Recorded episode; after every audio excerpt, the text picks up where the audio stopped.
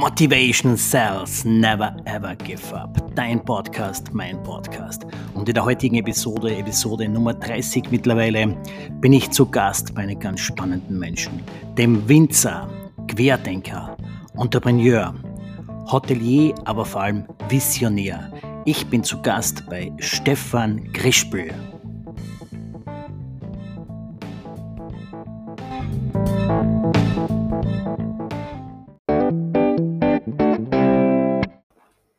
Stefan, Servus. Du, schön, dass ich bei dir sein darf. War ich die letzten paar Monate jetzt des Öfteren hier bei dir. Wir sind uns näher gekommen, jetzt äh, beruflich, geschäftlich, vor circa zwei, drei Monaten und wo ich dich dann das erste Mal besucht habe. Also mein Gedanke war, ich war noch nie vorher hier im Weingut Krispel, dachte, okay, da fahre jetzt runter nach Straden und es wird ein Buschenschank Weingut wie viele sein, aber schon bei der Einfahrt hier zu deinem Anwesen zum Weingut hier, doch, boah, da ist mega was weitergegangen. Das ist ja kein einfacher Burschenschank oder sie was. Das ist ja, du hast mir dann eine Führung gegeben. Du hast, du hast ja Hotelzimmer hier, also die Gäste können bei dir schlafen, die können bei dir hervorragend essen und dann noch das ganze Weingut dazu. Sensationell, was da alles sich bewegt hat und was ihr, du und deine Familie hier auf die Beine gestellt habt. Aber Stefan, wenn du dich einmal ganz kurz für die wenigen, die dich vielleicht noch nicht können, ganz kurz vorstellen könntest, wo kommst du her, wo kommst du jetzt beruflich her, meine ich, und was, wir werden ja dann später über deine große Vision hier mit dem Unternehmen sprechen, wo soll die Reise dann allalong auch hingehen? Ja, servus. Ähm, freut mich, dass ich da die ganze Geschichte begleiten darf und dass du mir heute ein bisschen ausfragst. Danke, danke. Ich, wie schon erwähnt, Stefan Crispel vom gleichnamigen Weingut. Wo komme ich her oder wo will ich hin? Das werden wir heute ein bisschen beleuchten. Bin gespannt, was ich dann selber erzählen werde. Und ähm, ja, angefangen habe ich mit äh, der Weinbauschule Silberberg. Da bin ich 2007 eben habe das Ganze abgeschlossen. Dann habe ich noch die Meisterausbildung gemacht beim Raiffeisenhof in Graz. Da bin ich jüngster Weinbaumeister. Gibt österreichweit keinen jüngeren. Ich habe sogar bei der ja, beim Meisterbrief, bei der Übergabe habe ich dann geschaut, ob ein Brief drinnen ist, weil es ja gesetzlich sehr knapp umgegangen ist. Aber bin ich sehr stolz, dass ich das damals so früh. Wie, wie alt warst du, wenn ich fragen darf? Wenn du sagst jüngster, wie alt warst du dann damals, wo du den Meister gemacht hast? 20 Jahre alt. Respekt. Ja, und ähm, dann geht es weiter eben mit der Betriebsübernahme oder Betriebseinstieg, fangen wir dem Betriebseinstieg an. Also wir haben also mit meinem Vater 2007 dann die erste Ernte abgewickelt und äh, mein Vater und ich, wir sind beide, sagen wir mal, Schwarz-Weiß-Denker. Also ich glaube. Entschuldigung, dass ich ganz kurz unterbreche. 2007 die erste Ernte abgewickelt. Mhm. Das Weingut war aber schon vorher auch ein Weingut. Oder hat die, die Reise erst 2007 begonnen? Nein. Ähm, geschichtlich hat das Weingut seinen Start gehabt 1988. Dann hat der Vater als Quereinsteiger den Betrieb übernommen. Er ist so, also beruflich war er ein Schlosser und war im Vorarlberg beim Brückenbau, hat dann als Eisenbürger gearbeitet und hat einfach geschaut, dass er Geld verdient. Und dann, äh, ja, Gott sei Dank hat dann mein, also den Vater und sein älterer Bruder eine andere Frau gehabt, wo er zu einer größeren Wirtschaft geheiratet, geheiratet hat. Und dann hat ihn der Opa, unser Großvater, sozusagen angerufen und hat gesagt, okay, willst du den Betrieb übernehmen? Du wärst jetzt da in der Nachfolge der Nächste. Und dann hat er sich das angeschaut, hat sich das überlegt und irgendwie hat ihn sein alter Beruf die Schöpferei richtig anzipft und dann wollte in die Landwirtschaft einsteigen. Und so hat das Ganze begonnen mit einer gemischten Landwirtschaft, mit 6 Hektar Saatmais, mit äh, 20, 30 Schweindeln, ähm, 0,2 Hektar Weinbau. Und irgendwann die 90er, 91, 92. Entschuldige, wie viel, wie viel Hektar Weinbau damals? 0,2 Hektar Weinbau im Jahre 1993, ganz genau. Da musst du selber, glaube ich, drüber schmunzeln, wenn wir dann später die Zahlen von heute kurz beleuchten. Äh, hat sich ein bisschen was getan da beim ja, Weinbau. Definitiv. Aber also dann ist der Vater wieder retour gekommen. Genau, hat dann ähm, sich Gedanken gemacht, wie kann er seine Familie eben einen Arbeitsplatz schaffen, die Frau, dann zukünftig vielleicht die Kinder oder die Großeltern dann auch in weiterer Folge, wie kann man das finanziell und auf Zukunft absichern. Und dann ist 93 ein Buschenschank entstanden das war so die erste Plattform, wo er die, die Weine oder den, den ersten Wein und auch die Schweineprodukte, was sie selbst verarbeitet haben, das war damals nur ein normales Hausschwein, als Plattform genutzt, um das Ganze zu verkaufen, ein bisschen einen Umsatz zu, zu machen und so eben das Geld dann wieder sofort in den Betrieb wieder rückzuführen, dass man halt äh, betrieblich sich festigt in der Region. Okay, du meinst dann damals 93 mit dem ersten Buschenschank, aber Buschenschank in dem Sinn, so wie man es bei uns in der Steiermark kennt, klassisch. Ganz klassisch. Ähm, saure Zungen, ein Bröstel, ein Bretteljausen und ein paar Weine, die offen ausgeschenkt worden sind. Also so hat das Ganze begonnen. Aber auf dem Standort, wo wir jetzt gerade sitzen, also wir sitzen jetzt gerade im Seminarraum des Weingut Crispus, also auch das gibt es hier.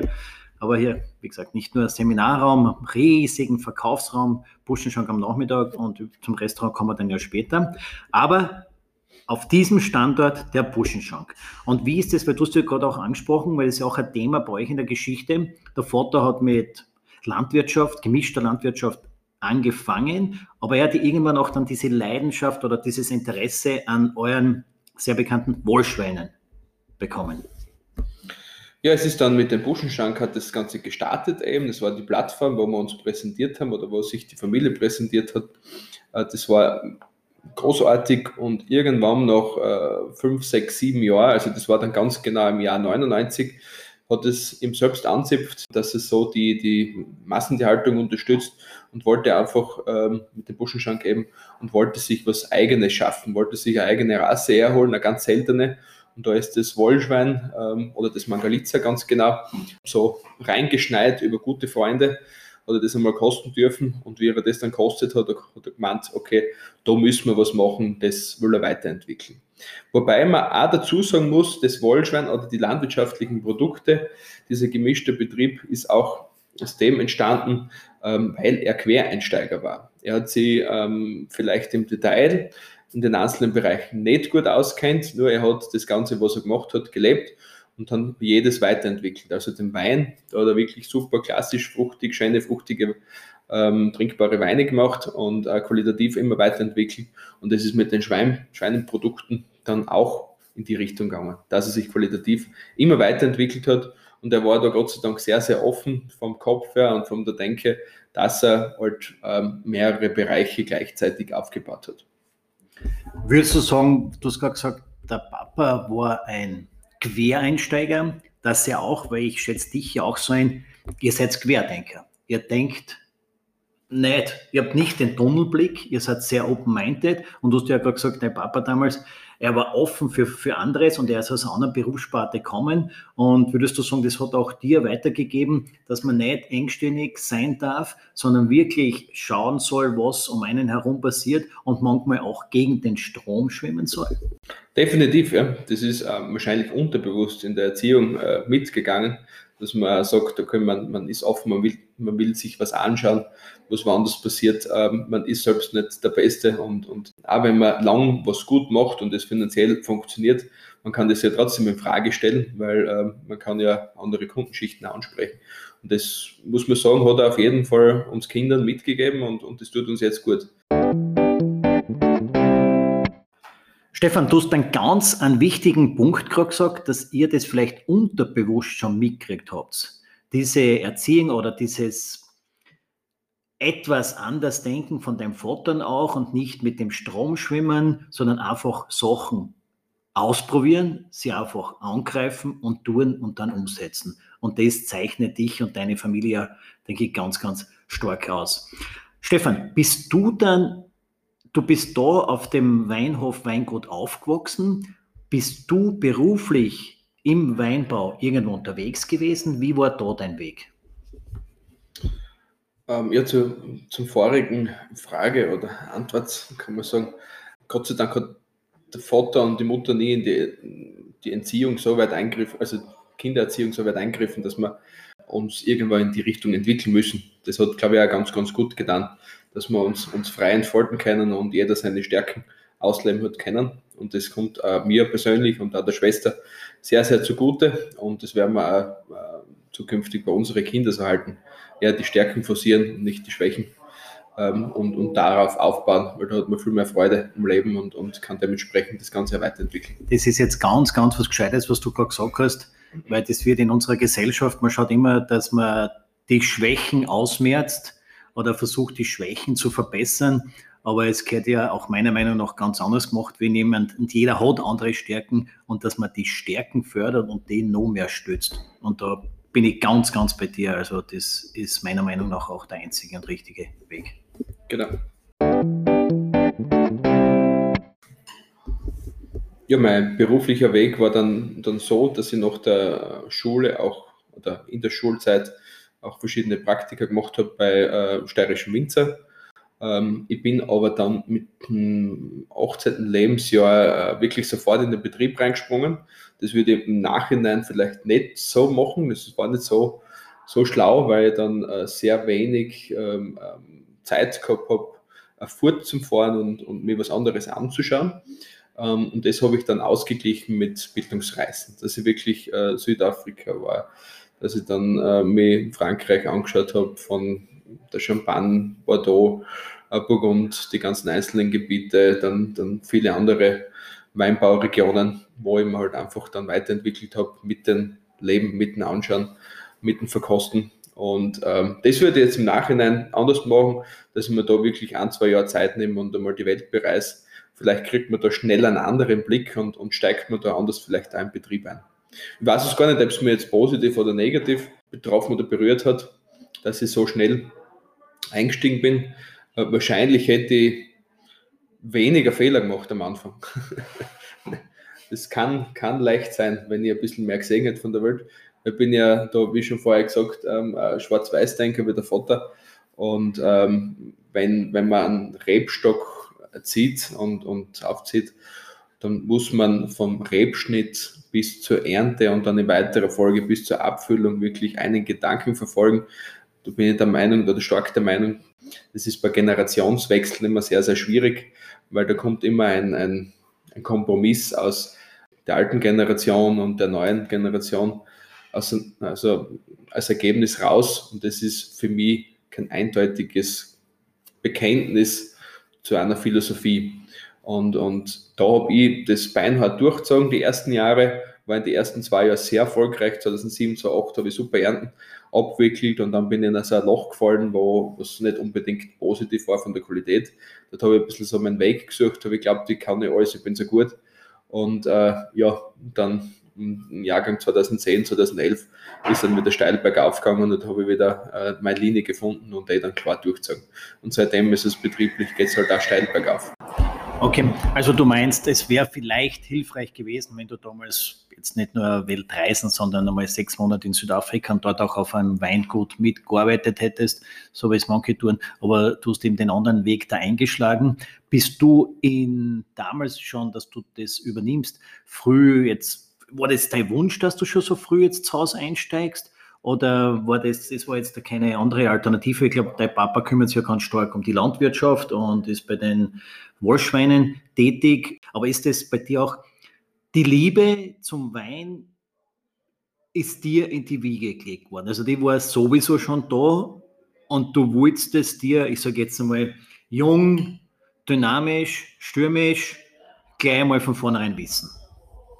Ja, ich wollte sicher, sicher wissen und es hat sich ja mehr oder weniger auch ergeben, weil äh, mein Vater ist irgendwo an seine Grenzen gestoßen, weil er, wie schon vorher gesagt, ein Quereinsteiger war, hat keine Ausbildung genossen in, in Detail und, und der hat sich dann irgendwie gefreut, dass natürlich auch andere Einflüsse äh, da jetzt reinkommen und ein anderes Denken, im Weinbereich speziell.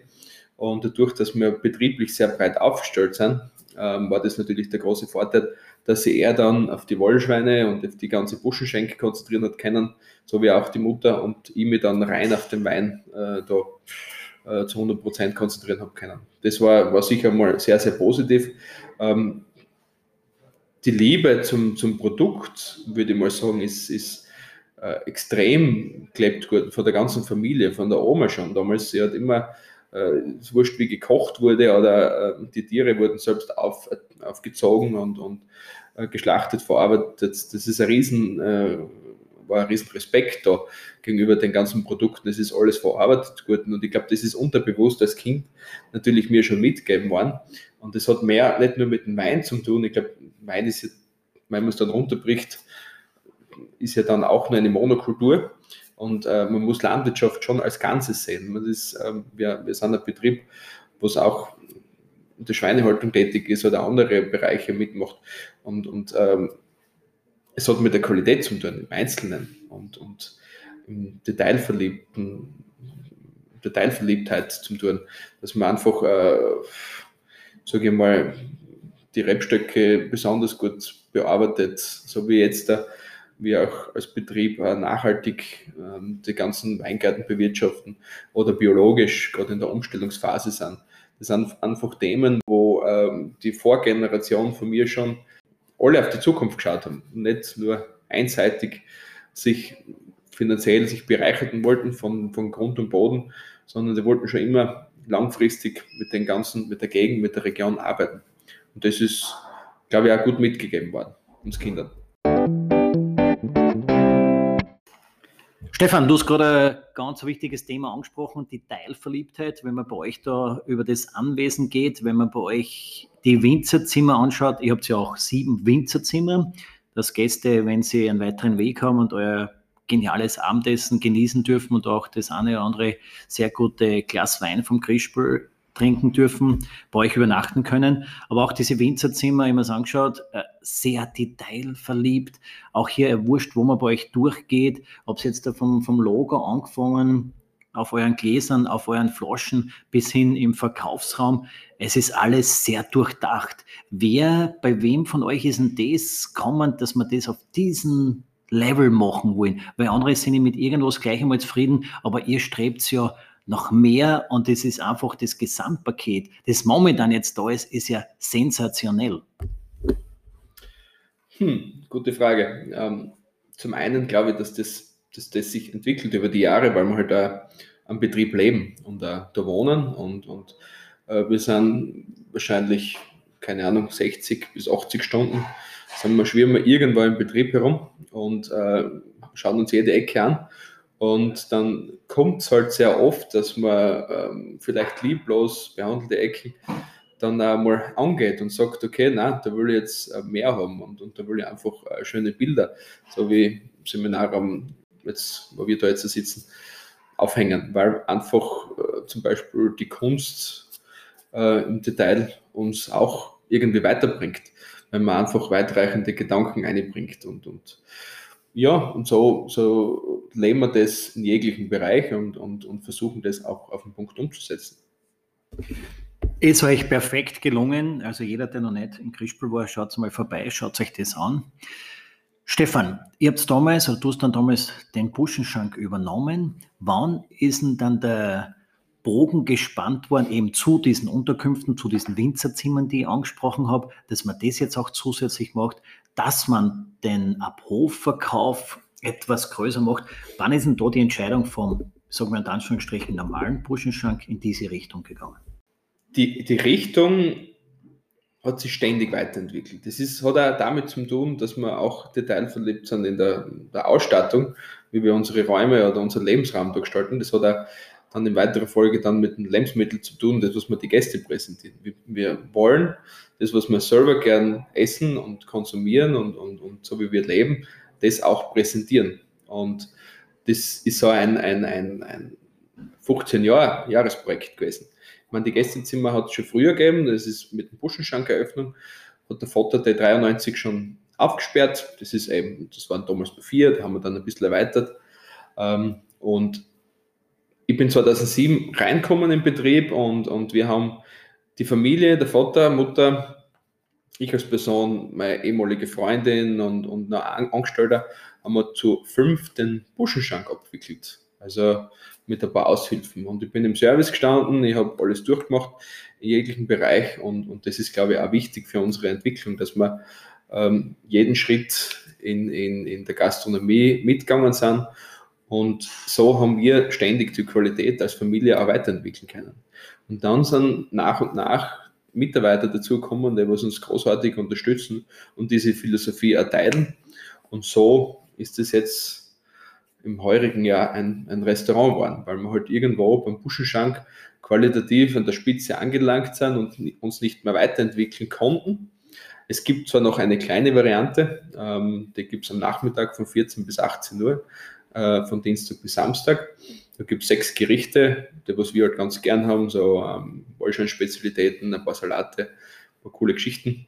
Kann man unkompliziert im Garten aus ein Glas Wein trinken. Und jetzt da haben wir im Innenhofbereich ähm, das Restaurant gemacht, das Genusstheater, wo wir halt uns ähm, eine Bühne geschaffen haben, wo wir Qualität vermitteln. Und das leben wir.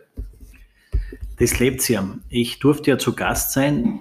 Wenn, man jetzt, wenn du jetzt sagst, das Genusstheater, das Restaurant, das ist ja fast eine Untertreibung. Also ja sensationell, was ihr euch da in diesen Innenhof da reingestellt habt und auch diese Linie. Ihr habt da eine offene Küche, man sieht dem hervorragenden Koch und seinem Team wirklich beim Arbeiten, also kann man die Leute zuschauen, die können rausschauen, das ist eine Symbiose geworden.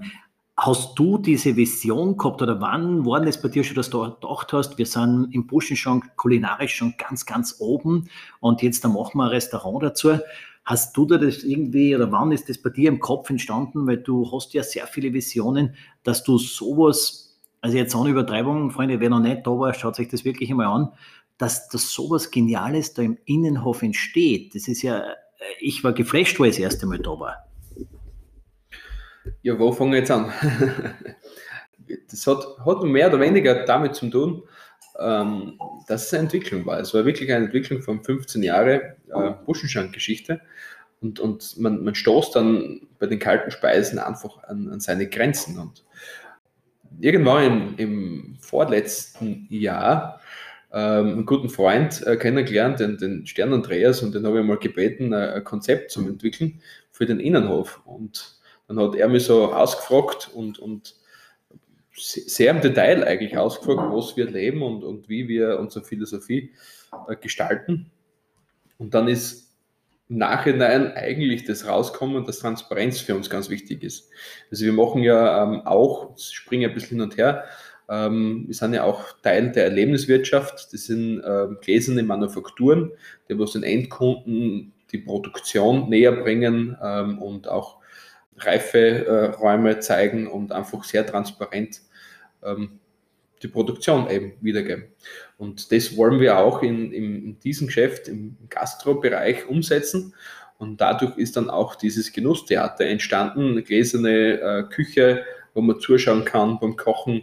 Ich glaube, das lieben die Leute auch, dass sie ähm, den, den Küchenchef oder den Team zuschauen können, wie die im Detail einfach die Gerichte abwickeln.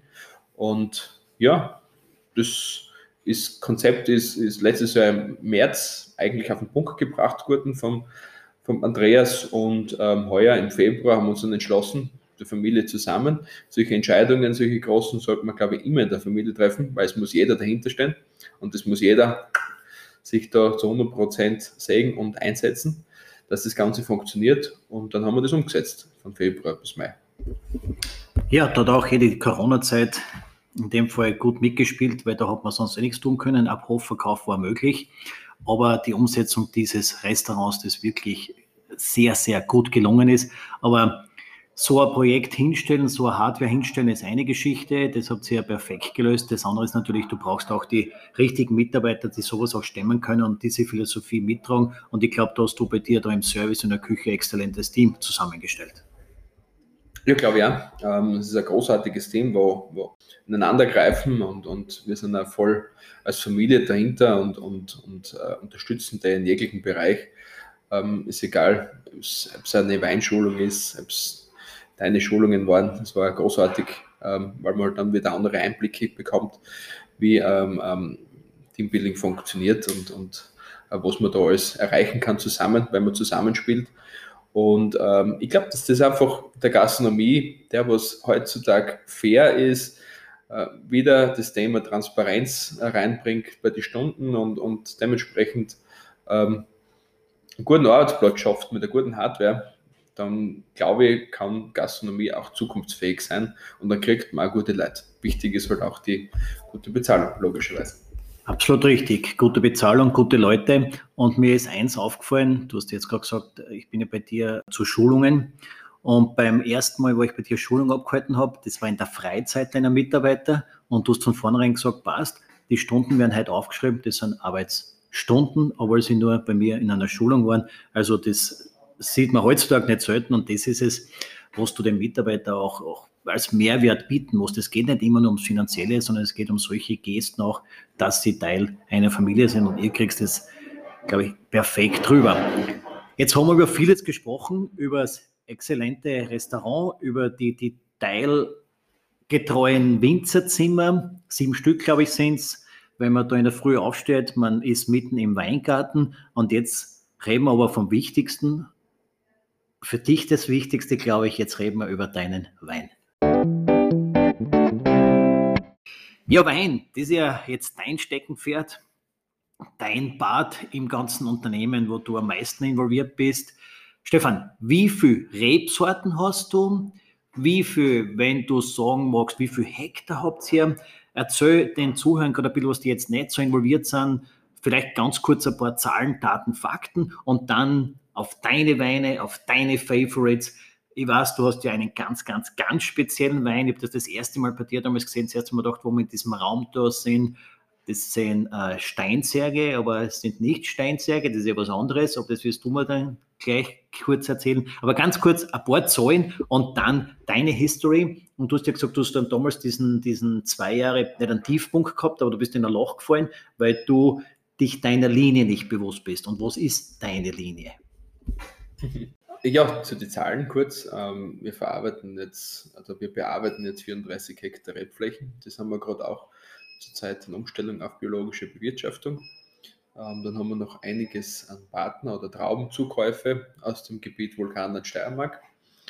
Und ähm, ja, es hat sich die letzten Jahre extrem entwickelt. Also wir haben, wie ich 2007 eingestiegen bin im Betrieb, haben wir vier Hektar selbst bewirtschaftet, die Flächen natürlich massiv ausgeweitet und das hat meiner Meinung nach nur mit, mit Qualität und Konsequenz zu tun, dass man wirklich jede Flasche, die was man füllt, äh, dahinter steht und dementsprechend auch äh, perfekt von der Qualität ist. Ja, meine Favoriten von den Sorten sind natürlich ähm, Weißburgunder, Grauburgunder, Sauvignon Blanc.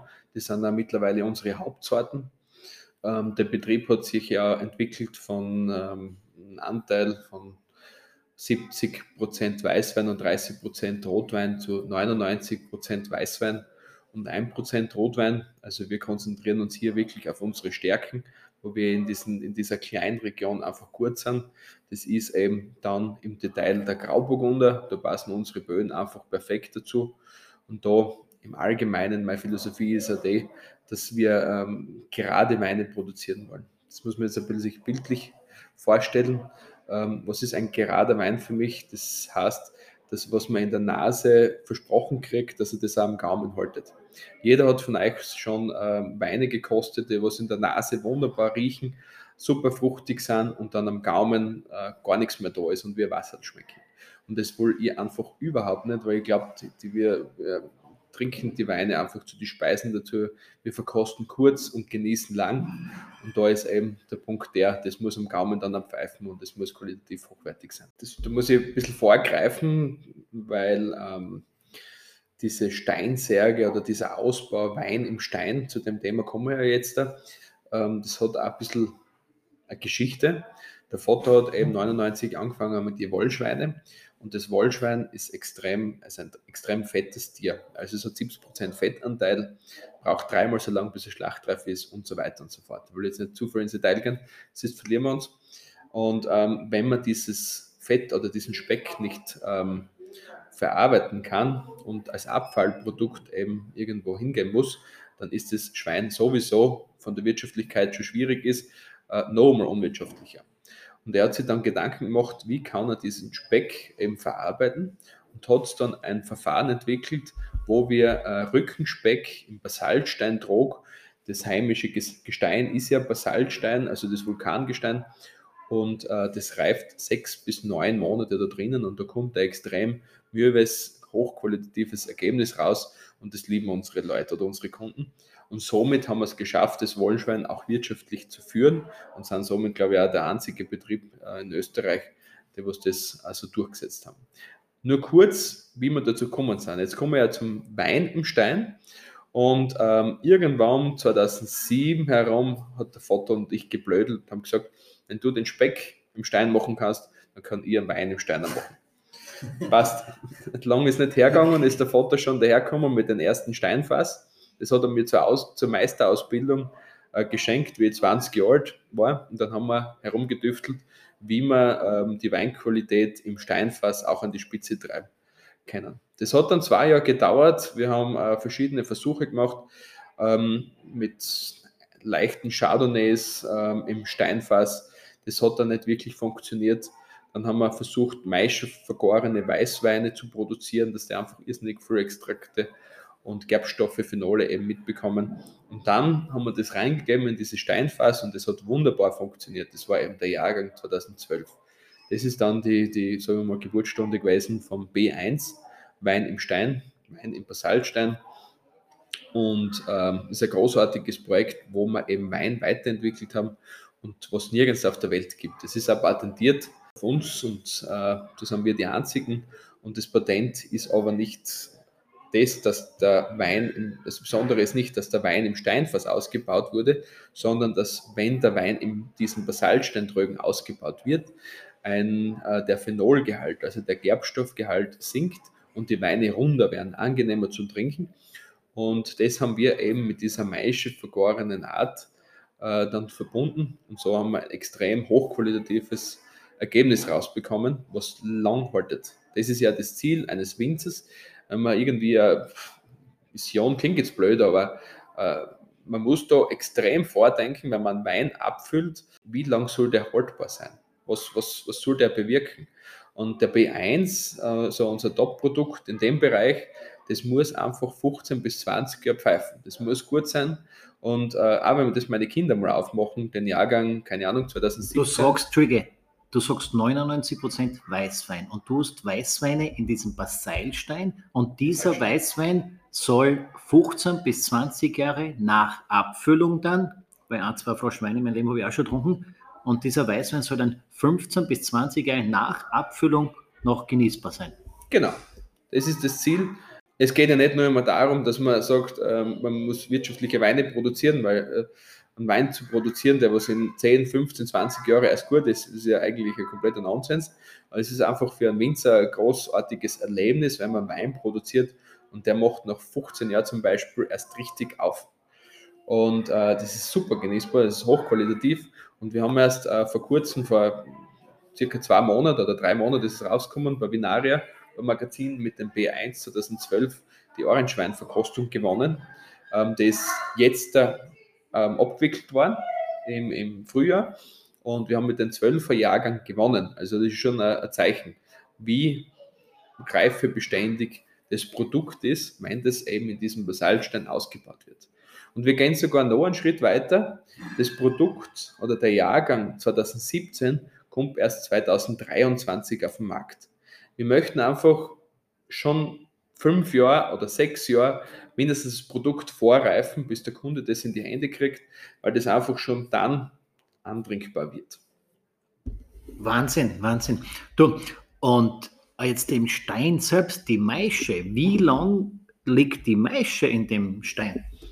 Die Maische ähm, liegt im Stahltank. Also es wird im Stahltank auf der Maische vergoren, weil es ein neutrales Gefäß ist weil es einfach besser abwickelbar ist diese Steintröge, ähm, die müsst ihr euch bei uns einmal anschauen. Das sind ja Steintröge, was zwei bis drei Tonnen Gewicht haben und das sind einfach nicht handelbar. Da muss man einfach nur mit Wein oder mit einer Flüssigkeit arbeiten, sonst da geht es nicht.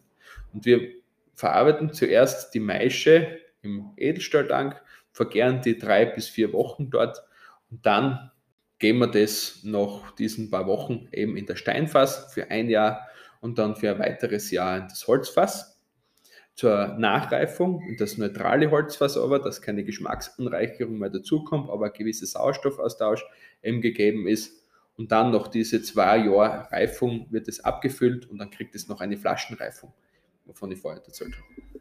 Alles klar. Aber ich glaube, das Wichtigste, was du jetzt gerade vorhin gesagt hast, du hast, ich kann es jetzt nicht mehr wortwörtlich wiederholen, du hast gesagt, es geht nicht immer nur um den wirtschaftlichen Erfolg. Ich glaube, bei dir zieht sich das so durch, alles, was du machst, bei dir ist die, die, die Liebe zu diesem Produkt, die Liebe zum Wein ist bei dir ganz stark ausgeprägt. Und deswegen bei dir dieses, die, Detailverliebte der Wein. Das ist deins, das ist dein Leben, hört man so raus. Also das ist das, wofür du da bist. genau. Es taugt mir irrsinnig, auch äh, andere Weine zu kosten und, und uh, so wie im Restaurant, wir haben jetzt über die Jahre über 600 Positionen aufgebaut, was auf der Weinkarte steht. Wir waren der einzige Buschenschank, der was uh, damals vor zwei Jahren Weinkarten gehabt hat mit über 400 Positionen. Und bei uns steht auf der Weinkarte wirklich alles haben. Da kann man von, von 20 Euro bis zu äh, 5000 Euro Weine trinken. Es geht jetzt nicht darum, um einen 5000 Euro Wein anzubieten. Wer braucht das auf der Welt? Nur für einen Winzer, der was denkt, irgendwann mal an die Spitze kommen zu wollen, ist es wichtig, dass man weiß, wie so ein Wein schmeckt. Und dass man ähm, die verschiedenen Gebiete auch auseinanderhalten kann, dementsprechend sich dann auch weiterentwickelt. Da war ich auch sehr erstaunt bei dir, Stefan. Ich war kürzlich bei dir im Restaurant essen, durfte da ein Sieben-Gang-Menü essen und habe mir glaubt, habe mir gedacht, okay, bei dir, das wird so sein, da werde ich dann sieben Grischpulweine dazu trinken. Was aber dann nicht der Fall war, ich war ganz erstaunt, bei dir erstens eine hervorragende Sommelier, die du hast, aber ihr habt auch andere Weine, bei dieser Weinbegleitung angeboten und nicht nur Krispelweine. Also war ich ganz stark also verwundert und es hat optimal gepasst. Es war eine perfekte Weinbegleitung von eurer Sommelier da empfohlen. Das hat mit diesem hervorragenden Essen bei uns, bei, bei uns sage ich schon, bei euch top gematcht. Aber Stefan, jetzt da gehen wir in die Zukunft. Was ist die Vision vom Stefan Krispel? Leute, wir sind ja heute im Live-Betrieb da beim Stefan Krispel, deswegen hin und wieder auch Hintergrundgeräusche. Und auch jetzt gerade ist gerade der Kellermeister reingekommen mit einer einzelnen Flaschen und hat da dem Stefan jetzt wieder was gesagt, Stefan, ich habe das jetzt nur durch die Glasfront hier beobachten können.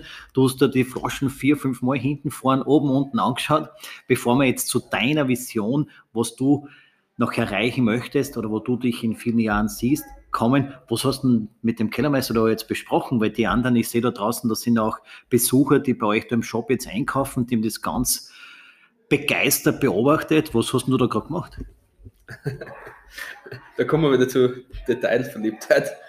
Ähm, wir haben, also wir tun gerade heute Magnumflaschen etikettieren.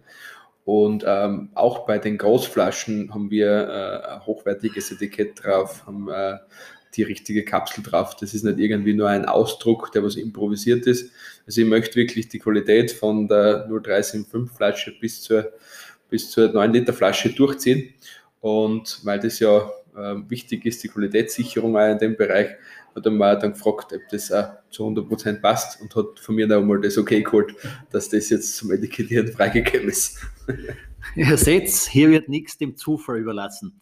Aber jetzt, Stefan, deine Vision? Wo geht die Reise? Du hast ja mittlerweile auch zwei Kinder mit deiner Frau. Wo geht die Reise jetzt mit deiner Familie, mit diesem Weingut, mit dem Weinhof? Wo geht die Reise hin? Hm, gute Frage. Gute Frage. Äh, wo geht die Reise hin? Ähm, für uns ist es wichtig, wie schon vorher angesprochen, ähm, die Qualität an die Spitze zu treiben, in jeglichen Bereich. Ähm, dann aber die Wurzeln nicht zu vergessen, dass man auch ähm, den Konsumenten auch Einstiegsweine präsentiert mit hochwertigen Qualitäten. Das heißt nicht für mich, dass ich nicht einen Wein produzieren kann um 100 Euro, was einfach qualitativ national oder international vielleicht an die Weltspitze irgendwann mal heranreicht und trotzdem im gleichen Zug aber nicht einen 6,50 Euro, 7 Euro Wein produzieren kann, der was für alle Konsumenten eben ähm, passt und was ein unkomplizierter Trinkfluss gegeben ist. Und für uns ist es schon ein großes Thema. Wir wollen nicht abgehoben sein, wir wollen nah sein am Gast, am Kunden und wollen ihm auch alles bieten. Also von Einstieg bis High-End. Und das soll auch CRISPR in Zukunft werden oder auch bleiben. Und äh, da arbeiten wir intensiv dran. Gibt es Pläne, weil momentan ist es ja optimal, so wie es gelöst ist, aber ich glaube, ihr könntet speziell in Zeiten wie diesen eure Winzerzimmer, wenn du 30 hättest, könntest 30 auch jeden Tag verkaufen. Gibt es da irgendwelche Expansionspläne oder bleibt es so? Weil du hast ja auch gesagt, wo wir das erste Mal gesprochen haben, du hast letztes Jahr noch Platz gehabt für ähm, 110 Gäste am Abend. Jetzt seid ihr runtergegangen auf 50 bis maximal 60. Also habt ihr da reduziert, aber die Qualität massiv angehoben. Gibt es da irgendwelche Pläne einer Vergrößerung oder sagst du, na, klein, aber fein? Das darf meine Frau jetzt nicht hören, was ich jetzt sage. es ist ein Planer dabei, was zum, zum Planen. Ähm, die Gästezimmererweiterung, weil es einfach äh, ein Thema ist, was, was extrem gefragt ist. Und ich bin der Meinung, von 7 auf 15 Zimmer zu gehen, ist überhaupt kein Problem. Das schaffen wir von, von der Qualität und von der Auslastung und allem drum und dran. Und das passt gut und würde das ganze Paket abrunden. Ja, wir erweitern uns da auch. Für uns ist dann trotzdem auch wieder wichtig, so wie ich es vorher bei Wein erklärt habe, das Restaurant ist ein Thema, das ist unsere Bühne. Wir wollen hohe Qualität bieten und wir wollen äh, unsere gereiften Weine, unsere Einstiegsweine in jeglicher Art und Weise präsentieren. Und deswegen ist es auch für uns wichtig, am Nachmittag zum Beispiel das Buschenschank-Konzept hochleben zu lassen. Hinten raus am Pool im Garten sitzen, äh, wo man unkompliziert ein Glas Wein trinkt, weil man einfach nicht immer Lust hat auf sieben Gänge und weil man nicht immer Lust hat, drei Stunden zu sitzen beim Essen. Auch wenn es cool ist und gut ist und, und lässig ist. Es soll einfach auch der unkomplizierte Genuss genauso im Vordergrund stehen wie das Hochwertige am Abend, weil wir sehen das aus dem Leben heraus. Ich habe nicht immer Lust, irgendwo in ein Haubenlokal essen zu gehen. Und deswegen wollen wir die Leute auch anderswertig abholen, so wie es ein einfaches, unkompliziertes Buschkonzept. Absolut, absolut. Ja bei euch auch, ihr habt sie direkt hinter dem Verkauf, wo du den Buschenschank hast, ist ja auch ein kleiner Pool und das mitten in den Weingärten. Stefan, die ganzen Links, also Leute, alle Links vom Stefan, vom Weingut, vom, von den Unterkünften etc. sind hier unten im Feed eh verlinkt. Schaut da drauf, klickt da mal drauf und wenn jemand die Chance hat, dass, wenn er anruft, auch was frei ist, bucht unbedingt und kommt einmal vorbei. Stefan, du hast da was Geniales mit deinem Team, mit deiner Familie aufgebaut. Jetzt was würdest du jungen Menschen, nicht nur Winzern, sondern generell jungen Menschen mit auf den Weg geben? Weil du hast vorhin über vielleicht Fehler und im Nachhinein war es doch kein Fehler. Was würdest du Leuten mitgeben? Drei Punkte, um selbst besser zu werden, selbst erfolgreich zu werden. Welche drei Diamanten haben dich geprägt? Ha. Gute Frage. Äh, Stärken nutzen, das ist einmal ein Kernthema, die Stärken herausfinden. Man muss mal wissen, wo man gut ist, dass man die ja fördern kann. Ich bin der Meinung, nicht auf die Schwächen konzentrieren. Diese herausfeilen und äh, wenn man dann einen Job gefunden hat oder wenn man dann irgendwie in einem Betrieb ist, wo man ein Ziel verfolgt, die Kommunikation hochhalten und, und äh, äh, das Ziel verfolgen, auch wenn viele Fehler passieren, auch wenn, wenn man glaubt, okay, na, das schafft man nie, ähm, konsequent den Weg gehen, das ist eh schon das dritte immer konsequent sein in jeglichem Bereich, nicht tricksen, sondern transparent mit einem hohen Kommunikationsanteil ähm, wirklich Ziele verfolgen. Ja, absolut. Seine Stärken noch stärker machen. Ich, also ich wiederhole deine drei Punkte. Dann der Punkt zwei, große Ziele haben. Das ist, was ich auch immer sage, du sollst große Ziele haben und mit Etappenzielen dorthin kommen. Und wenn man Fehler macht, wurscht, dann macht man das Gleiche einfach nochmal und macht es richtig, weil Fehler sind ja erlaubt, sogar erwünscht, weil nur so kann man besser werden und dann die nötige Konsequenz, die nötige Disziplin haben, um das auch durchzuziehen. Stefan, war ein genialer Podcast mit dir, habe viel erfahren, was ich vorher noch nicht gewusst habe. Wünsche dir, deiner Familie, deinem Team alles, alles Gute weiterhin. Der Erfolg ist da und wird sich noch mehr einstellen, da brauchen wir gar nicht drüber reden. War ein schöner, angenehmer Podcast. Vielen Dank. Danke auch, hat mich gefreut.